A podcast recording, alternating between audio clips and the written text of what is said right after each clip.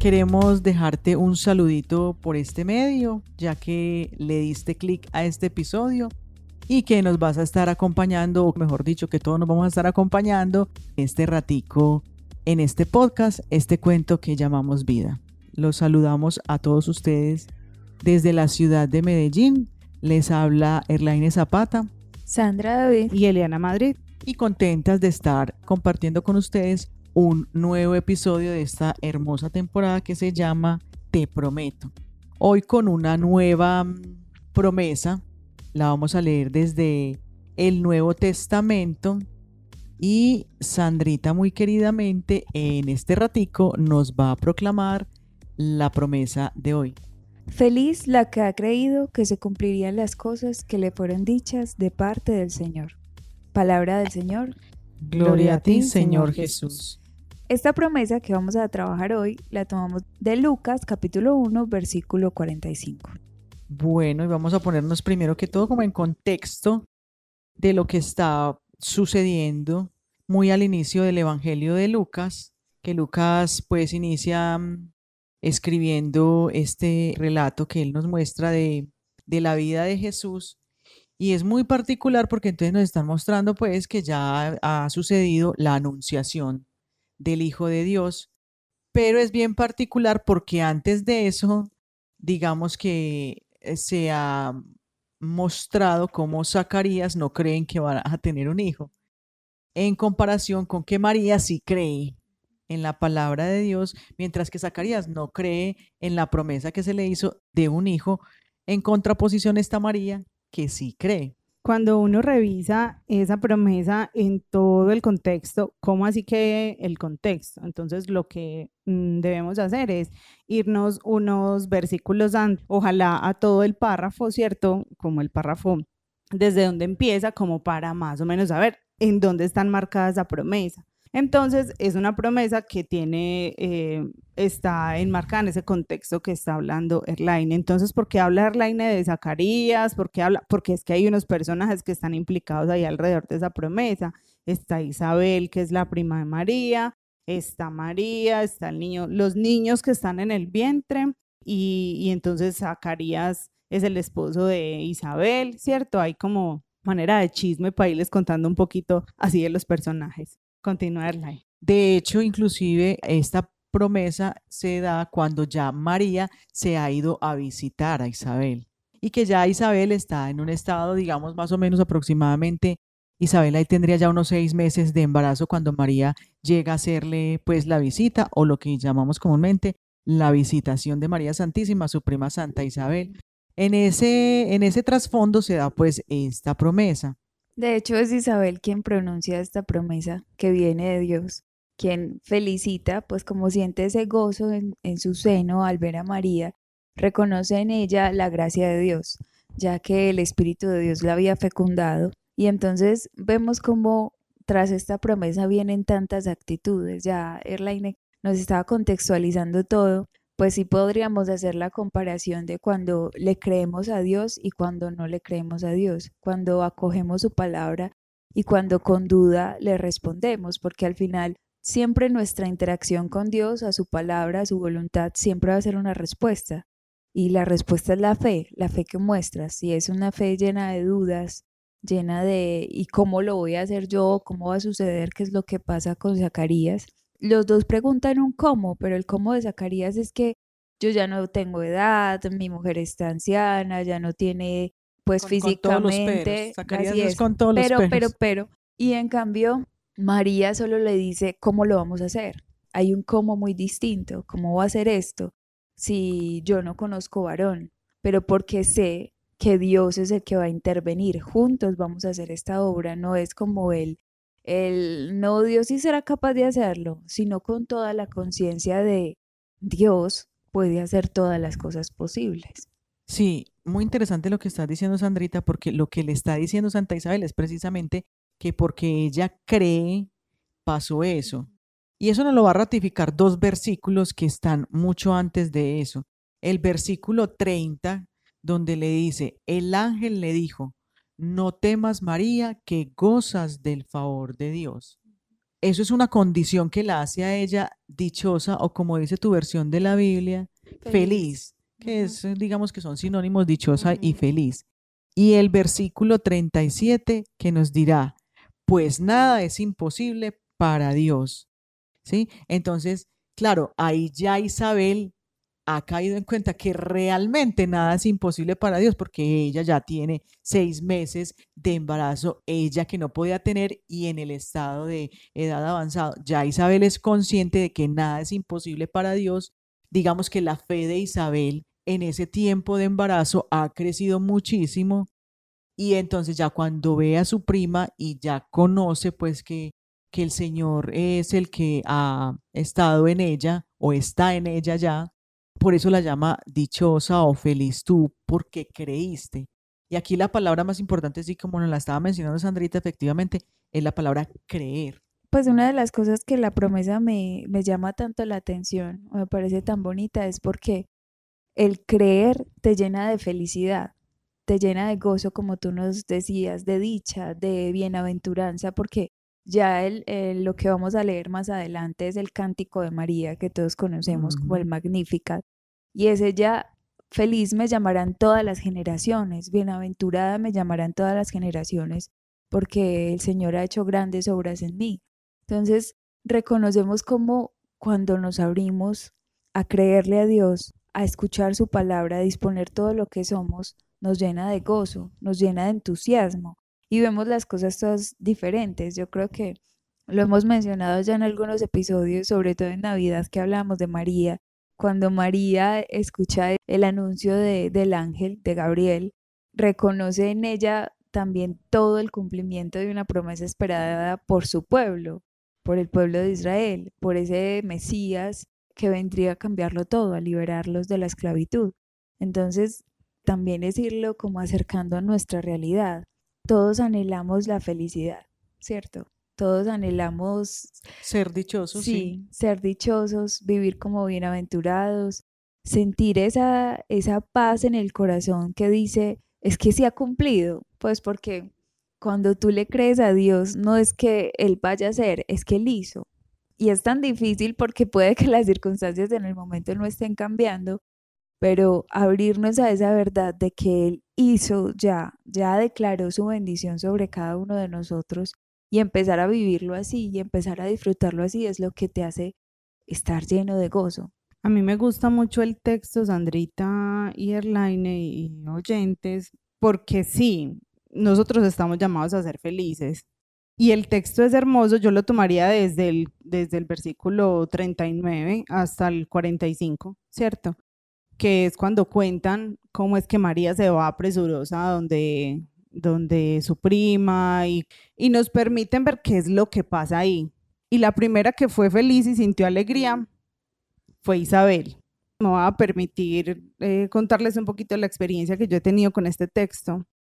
Es que para ser felices tenemos una aliada maravillosa y necesitamos invitar a María, porque resulta que a veces nuestra fe puede ser tan vieja y puede estar muriendo tanto, digamos, como, como lo representaría la figura de Isabel, una mujer anciana, una mujer que, ¿quién podría creer que de fruto, cierto? Entonces podemos llevar tal vez mucho tiempo dentro de nuestra fe, viviendo una religiosidad de X o Y manera o teniendo eh, ciertas costumbres o, cierto, como que a veces sentimos que nuestra fe tampoco está dando como fruto en nuestra vida personal, dentro de nuestro hogar, en nuestras comunidades, ¿cierto? Y entonces llega esta mujer hermosa, esta mujer hermosa que es María, y, y sale a la carrera con prontitud, como dirá el texto, entonces sale corriendo y llega a tu vida y llega a la mía, llega a nuestra vida y sabe qué hace, ella se pone a servirnos. Y cuando llega y se pone a servirnos, porque ella es hermosa y nos ama, con el saludo que ella nos da, porque ella también nos saluda. Hoy, hoy yo quisiera que, que nos imagináramos y que te imaginaras tú recibiendo ese saludo de María, recibiendo a María en tu vida y escuchando las palabras de bendición, porque seguramente que los antiguos entonces, ¿cómo saludaban? Que la paz esté contigo. Shalom, decían que, se saludaban así, ¿cierto? que la paz esté Todavía contigo. se saludan así. Todavía se saludan así, ¿cierto? pueblo, sí. Hay algunos monjes, algunos padres de nuestra fe que se saludan, entonces que la paz de Dios esté contigo, que la alegría llegue a tu vida, que cierto, llegan y, y hacen un saludo de bendición en tu casa, en tu hogar, en tu vida, y hay personas que hacen eso, y María quiere venir a hacer eso, saludar tu vida y decirte que tú tienes una vida de bendición, ¿cierto? Y que y también te invita a creer en esas promesas. Entonces María llega y lo primero que hace es saludar y saluda a, a Isabel. Y entonces eso que había dentro de Isabel, ese niño, esa vida nueva, eso que está ahí, salta de gozo. Entonces el interior de Isabel que también empieza a sentir esa alegría, porque ella siente que el niño salta y cómo sabe que está contento el niño. Pues claro, las mamás tienen esa, esa capacidad de saber cuando el niño está contento o que- porque está asustado, porque tienen esa conexión con el bebé, ¿cierto? Entonces está, ay no, está como preocupado y no está como asustado. Ellas tienen esa conexión. Ella sabe que el niño está feliz y asimismo la felicidad del niño es la felicidad de la madre. Entonces esa felicidad que ella también empieza a sentir cuando nos estemos viendo que el vino de la vida, que la alegría de nuestra vida, que la felicidad se está acabando, pues dejémonos servir por María y dejémonos, invitémosla, invitémosla a nuestra vida, porque ella a través de su presencia, a través de su saludo, lo que nos va a empezar a regalar es esa alegría. Y eso, ese interior de nuestra vida, entonces va a empezar a saltar de gozo e Isabel queda llena del Espíritu Santo. Entonces miren que la presencia de María nos trae Espíritu Santo a la vida. Espíritu Santo, pues con el gozo precisamente es el que sobrepasa todo entendimiento. De hecho, se dice que donde está María está el Espíritu de Dios. Siempre. Ellos también están siempre junticos. Entonces, qué rico. Y a mí lo que me invita el texto y lo que hay, el trasfondo de toda esta promesa de felicidad, porque es feliz tú que has creído, esa, esa promesa viene con la ñapa y es la compañía de la Virgen, porque a través de sentir esa alegría y esa felicidad, ¿sí? Que ella misma nos trae, es ese espíritu que ella nos, nos trae el que nos permite sentir esa dicha, ser como ella, ¿cierto? Ser esa discípula perfecta como ella y ser nosotros también capaz de decir que digan de nosotros feliz, porque tú has creído que las cosas que fueron dichas de parte del Señor se van a cumplir. Entonces también nos invita a recordar esas promesas que hemos recibido de Dios y a tener la certeza que esas promesas van a ser cumplidas. Cuando uno sabe en quién ha puesto su confianza, pues va a estar siempre feliz. Yo creo que lo interesante de uno poner también el contexto, que de alguna manera Eliana lo mencionaba implícitamente, es precisamente mirar yo cómo me voy a identificar con el texto, ¿cierto? Cuando Eliana hacía la lectura del texto, entonces mencionaba que entró en casa de Zacarías y saludó a Isabel. Perfectamente hubieran podido decir, entró en, la casa de su prima y la saludó, pero tenían que mencionar a Zacarías. Porque Zacarías viene, desde todo este capítulo, viene no creyendo. De hecho, él, pier- él pierde el habla por no creer en, en la promesa, en que lo que Dios dice se cumple. Y a mí me llama mucho la atención, escuchándolas hablar a las dos, este, esta situación de Zacarías, porque Sandrita hablaba de creer y Eliana pues hablaba de todo el contexto. Zacarías no, no, no lo creyó tan fácil, entonces por eso pues pasa todo lo que pasa con Zacarías, pero está pues el texto muy a contraposición de la propuesta que nos plantea María, que es creer de, de inmediato. Pero nosotros como seres humanos, yo creo que estamos más a la tendencia de Zacarías, de no creer en lo que viene, en las promesas que se pueden hacer en realidad en nuestras vidas, que se cumplen los anuncios. Y entonces yo pienso que muchas veces nosotros nos identificamos más con Zacarías, con la misma Isabel y que con la misma Virgen. Pero ¿sabes qué me impacta, Merlaine? Además de, de lo que estás diciendo, que Zacarías era un buen hombre. Zacarías era un sacerdote. Zacarías estaba en el momento en el que se le apareció el ángel, eh, pues haciendo sus rituales. Los sacerdotes que ofrecían y, y hacían los sacrificios, pues que, que vemos pues en la Biblia a lo que se dedicaban los sacerdotes en el templo, estaba haciendo las cosas bien. Porque siempre como que le pidió a Dios su respuesta. O sea que lo que conocemos de, de la Biblia es que cuando no se tienen hijos no se tiene riqueza, ¿cierto? Entonces como que siempre No hay esperó, bendición. no hay bendición. Entonces que, que siempre esperó ese, ese que viniera Dios a bendecirlo, el momento indicado. Pero cuando llegó ese momento su corazón ya no estaba dispuesto, su corazón ya se, ya se había llenado de incertidumbre, de esto sí puede ser posible. Si ha pasado tanto tiempo ahora, ¿cómo es que, cómo es que Dios iba a ser Dios? Pues porque mira que puede pasar que, que estemos en el lugar en donde hemos experimentado a Dios, donde le servimos, donde hacemos muchas cosas, pero hemos dejado de creerle. Y puede ser que llevemos mucho tiempo en ese lugar como Eh, él. Y esa es la imagen de Zacarías, un hombre bueno, pero que había dejado de creer en Dios, en cierta forma, porque una cosa es que tú creas en Dios y otra cosa es que le creas a Dios. Entonces, eso trae cosas muy distintas en nuestras vidas. Y estoy muy de acuerdo con lo que tú dices, porque muchas veces esa es nuestra actitud, que hemos aprendido a escuchar de Dios, a lo que Él hace, sus maravillosos prodigios, pero nunca nos vemos en el personaje que recibe esos prodigios, en el personaje que es como María, que sabe que lo que Dios dice se cumple en el momento. Y desde el principio que tú hacías esa, esa comparación entre Zacarías y María, porque María, que también se asusta, que también mira como, Dios, esto es muy grande, pero sé que tú puedes hacerlo.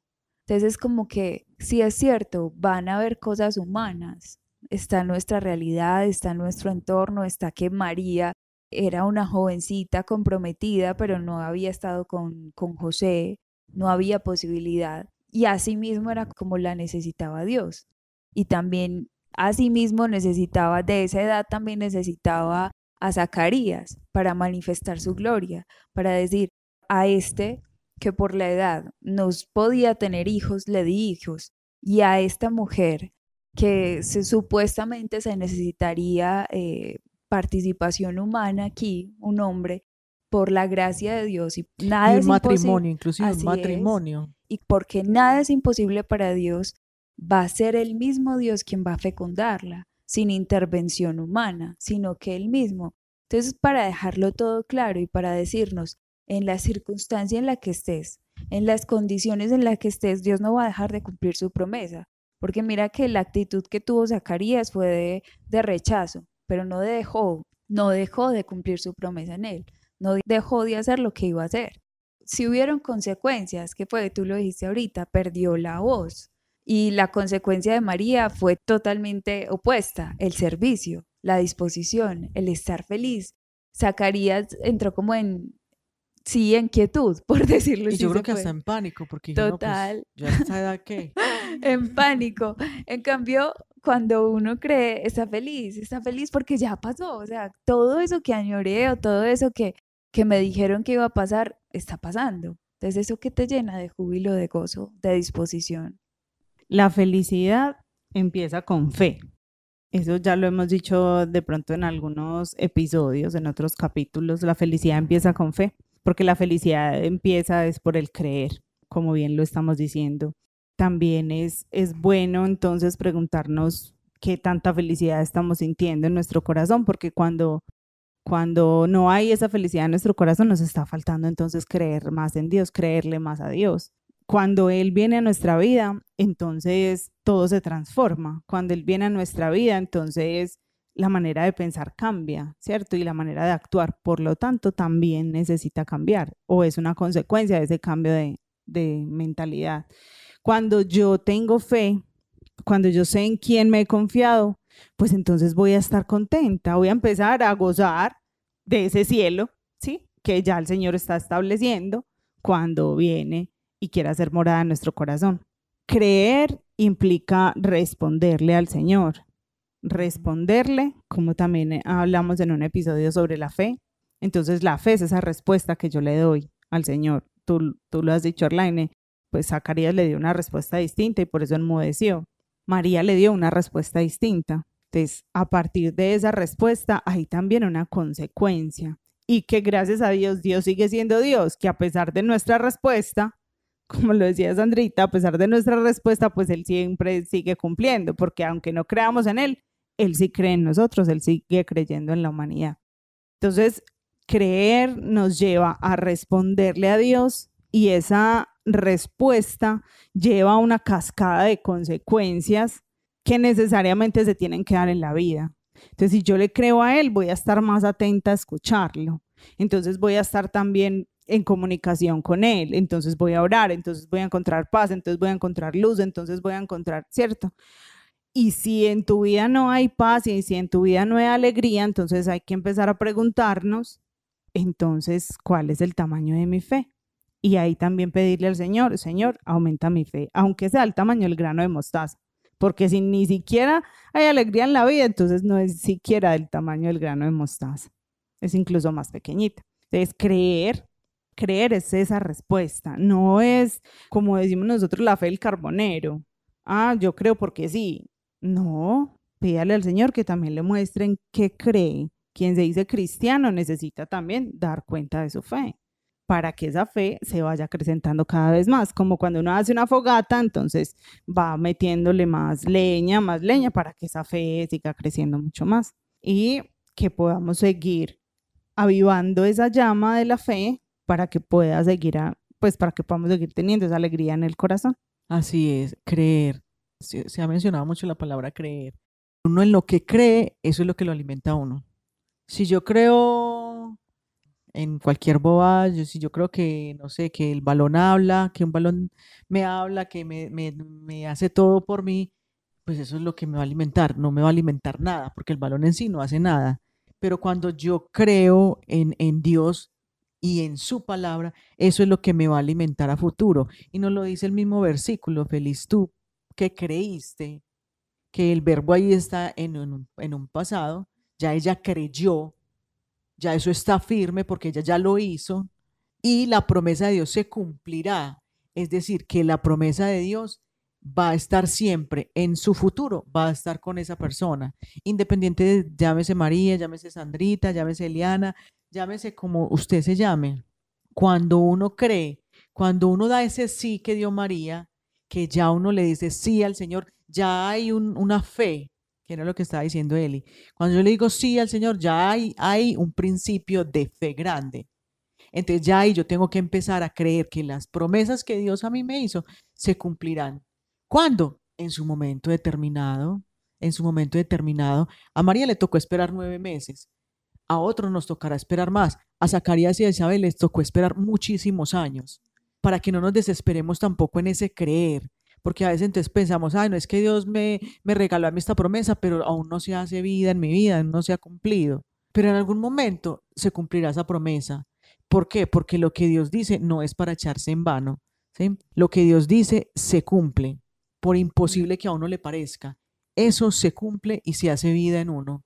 Entonces, para que aquellas personas que aún están pensando, no, es que recibí esta promesa eh, hace muchos años y aún no se ha cumplido, no, siga esperando, siga esperando con fe, no como la fe muerta un poquito de Zacarías o como una fe ya eh, por allá toda como un globito desinflado de Zacarías, sino con fe activa, con fe viva, con su servicio, que la promesa se va a cumplir en algún momento de la vida. Y sobre todo con esa alegría, lo que hace que, que todo esto se dé es esa disposición del corazón que está alegre, porque es muy fácil caer en la tristeza, en la desesperanza, en lo que tú estás diciendo ahí. Y eso es lo que hace que, pienso yo, también se retrasen las cosas.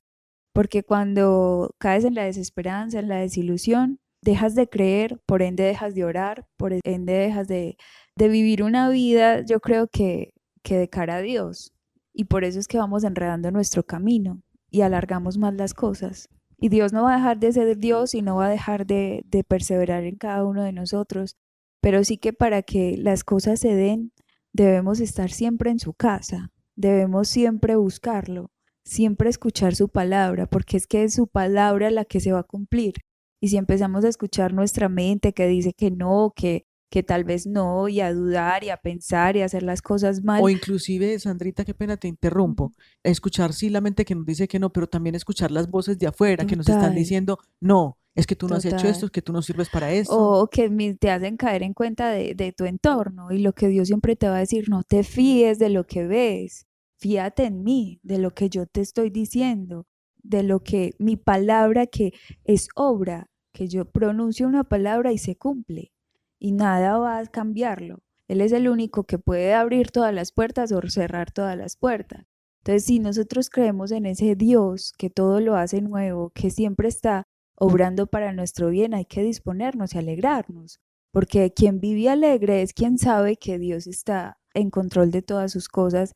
Escuchándolas hablar, pienso en el tema de las distorsiones cognitivas, en el tema de las creencias irracionales que vienen de pensamientos pues que no son muy adaptativos para nosotros, ¿cierto? Y que si de pronto alguno de ustedes quiere, quiere trabajarlo, pues también lo puede buscar, ¿cierto? Albert Ellis es un psicólogo pues que trabajó mucho esta parte y, y nosotros acá pues en el podcast yo suelo decirles mucho que, que necesitamos cambiar pues como nuestra forma de pensar y a veces no nos damos cuenta que ese tipo de creencias si las seguimos adaptando y seguimos pensando de esa forma, pues entonces no vamos a poder cambiar. ¿Cómo así qué tipo de creencias? Entonces, por ejemplo, son, son unos errores de pensamiento que no nos dejan avanzar. Por ejemplo, en la vida espiritual, creer que usted no tiene que hacer nada, sino que Dios es el que se lo va a resolver todo, eso es una distorsión cognitiva, eso es una creencia irracional, eso no es real porque así no actúa Dios. Dios no está esperando que usted se quede ahí sentado sin mover un dedo para mandarle las cosas. Usted tiene que hacer, aunque sea el 1%, que el Señor hace el 99%. Entonces, ese, por ejemplo, es una manera de pensar que nosotros necesitamos empezar a cambiar. A nivel, pues, como desde el común, que también lo aplicamos en nuestra vida eh, espiritual, es, por ejemplo, la sobregeneralización. ¿Qué es eso? Pues que hacemos una conclusión general de un hecho puntual. Entonces, porque tuve una experiencia mala con, un, con una persona y que era de sexo masculino, entonces todos los hombres son malos, todos los hombres son horribles, todos los padres son eh, X o Y, ¿cierto? Entonces so, sobregeneralizamos todo. Que porque tuve una experiencia mala con una amiga, no, las amigas no sirven para nada, que entonces qué presa tener amigos y entonces eso lleva a pensar así, nos lleva a actuar de X o Y manera, ¿cierto? Entonces, ajá, que, que como yo creo en Dios, entonces no me puedo enfermar. Y si me enfermo, entonces, ah, entonces Dios no está conmigo, ¿cierto? Esas son creencias que no son ciertas, no son válidas y no nos ayudan a transformar nuestra forma de vivir, entonces pues hay que cambiarlas desde su origen. O también cuando, por ejemplo, eh, uno viene desde chiquito que hay papás que le dijeron a uno es que usted no sirve, es que usted no es capaz, entonces uno creció con eso, con eso. Entonces mucha gente incluso se le acerca a uno y le dice, es que yo no, no, no sé orar. Sí, una cosa tan sencilla que todos somos capaces de hacerlo, absolutamente todos. No hay un ser humano que, que no esté dotado para la oración. A todos nos dotaron para eso, para esa comunicación con el Señor. Pero como yo traigo ese chip desde allá, desde mi infancia, busco que lo hagan por mí. Esa, por ejemplo, también. Hay otra, hay otra que es que, ¿qué me impide a mí, por ejemplo, avanzar en, en mi fe a Dios? Sí, que entonces Él me va a exigir cosas que yo no voy a ser capaz de, de hacer, o que Dios es un Dios exigente, o que Dios es un Dios que castiga. Que, castiga. Ese, ese es ese, que Dios es un Dios que castiga, que tiene su látigo arriba. Que... Bueno, ese tipo de creencias necesitamos empezar a desmontarlas porque eso no nos deja tener confianza en Dios y permitir que podamos creer y que podamos ser felices, como lo está diciendo la promesa. Recuerden que las promesas del Señor pues son dones, pero también son conquistas. Él nos dice que felices nosotros que hemos creído, feliz tú la que has creído, que se cumplirían las promesas, pero creer también es esa respuesta a lo que les decía ahorita. Entonces, ¿qué otro tipo de creencias? Los, que todo o nada. Pues no hay como un punto medio de las situaciones o de las personas o de, de, o es malo o es bueno. No, las personas todas tienen sus matices, ¿cierto? Entonces a veces como, como, como tener ese pensamiento de los extremos tampoco es saludable, tampoco es tan bueno. Que entonces que porque es mi mamá, entonces no me puede regañar. O entonces que porque es mi papá no puedo tener ninguna discusión con él o tenemos que pensar de la misma forma, ¿cierto? Yo no puedo tener un pensamiento diferente a ellos porque entonces ya eso indicaría que, que pues que no podemos ser familia. No tiene que ser así. E, ese tiene o el debería, ese es otro, esos debería, esos también los tenemos que empezar a soltar. Entonces hay un montón de creencias y un montón de pensamientos, como pensar que nuestro bienestar depende solo de los demás, o que si nosotros nos sentimos de X o Y manera, entonces a eso le atribuimos las cosas, que si yo entonces hoy me siento triste, entonces mi vida es horrible y, no, tampoco. Hoy estás triste por algo que pasó, por lo que sea, pero no entonces es que tu vida es la catástrofe más grande. O esperar el resultado hay otra que se llama visión catastrófica. Yo no sé si a ustedes, si ustedes conocen personas así, que eso todo lo malo les, les va a pasar, todo, eso tienen una visión súper negativa de todo. No le dan como la oportunidad de sorprenderse y cuando se sorprenden aparece el pero. Pues cuando hay algo bueno, ay, pero es que, ay, pero es que siempre, siempre le ponen el pero a todo, ¿cierto? También eso es otra, otra falsa creencia, que es la filtración. O sea, hay personas que filtran. Cuando les pasan cosas, filtran es lo negativo y se centran es en eso, en lo negativo. Hay otra que se llama la personalización, que es creer que los demás hacen o dicen cosas, entonces es por, es por mí, o es porque yo, dice, yo dije algo, o porque yo hice algo. Y se pueden estar riendo de cualquier cosa, pero no, es de mí ah, es que si yo los veo hablando, ah, no es porque están hablando de mí, ¿cierto? No, eso es porque eso, ellos lo hicieron, es porque, ah, es que es como por mí, ¿cierto? Entonces es como, como también cierto, digo yo, pues como quererse sentir importantes. Pero entonces eso es también que si estas promesas son, son para nosotros, nos debemos adueñar de ellas y también empezar a identificar cuáles son esos pensamientos respecto a Dios respecto a mis hermanos, hacia mi comunidad, cuáles son esos pensamientos, incluso hacia mí misma, que no me permiten dar ese paso de fe, dejar que, que esa fe crezca para poder decir al final que yo soy feliz porque pude creer. Dejar entrar esa felicidad en mi vida implica hacer una limpieza y empezar a quitar todo ese montón de telarañas que tenemos en la cabeza respecto a Dios y que no nos permiten dar ese paso. Pues sí, en esta promesa notamos cómo María es el ejemplo que debemos seguir cada uno de nosotros.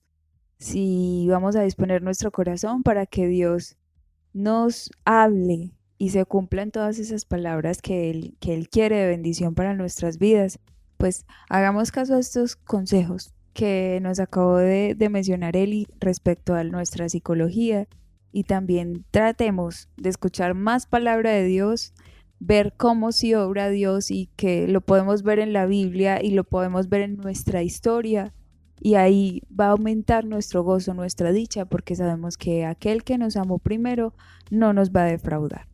Les agradecemos a todos eh, su compañía, que nos sigan en nuestro podcast, este cuento que llamamos vida. También recuerden que en nuestro Instagram nos encuentran como cuento que llamamos vida, guion bajo, para que también nos sigan por ahí, nos dejen mensajitos si quieren.